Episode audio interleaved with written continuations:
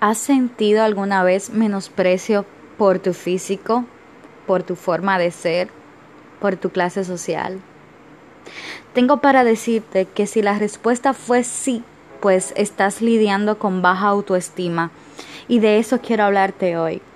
Sabes, Dios nos da diseños únicos a nosotros para Él glorificarse de maneras distintas. Dios es un Dios creativo y te voy a poner el ejemplo de las abejas.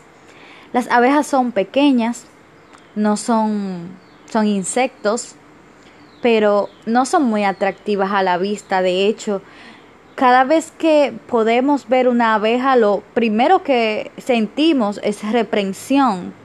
Es bueno, me va a picar, esto no, no me gusta, es incómodo. Pero fíjate que el diseño de Dios fue tan puntual en esta pequeña abeja que son ellas quienes producen la miel, algo tan dulce a nuestro paladar.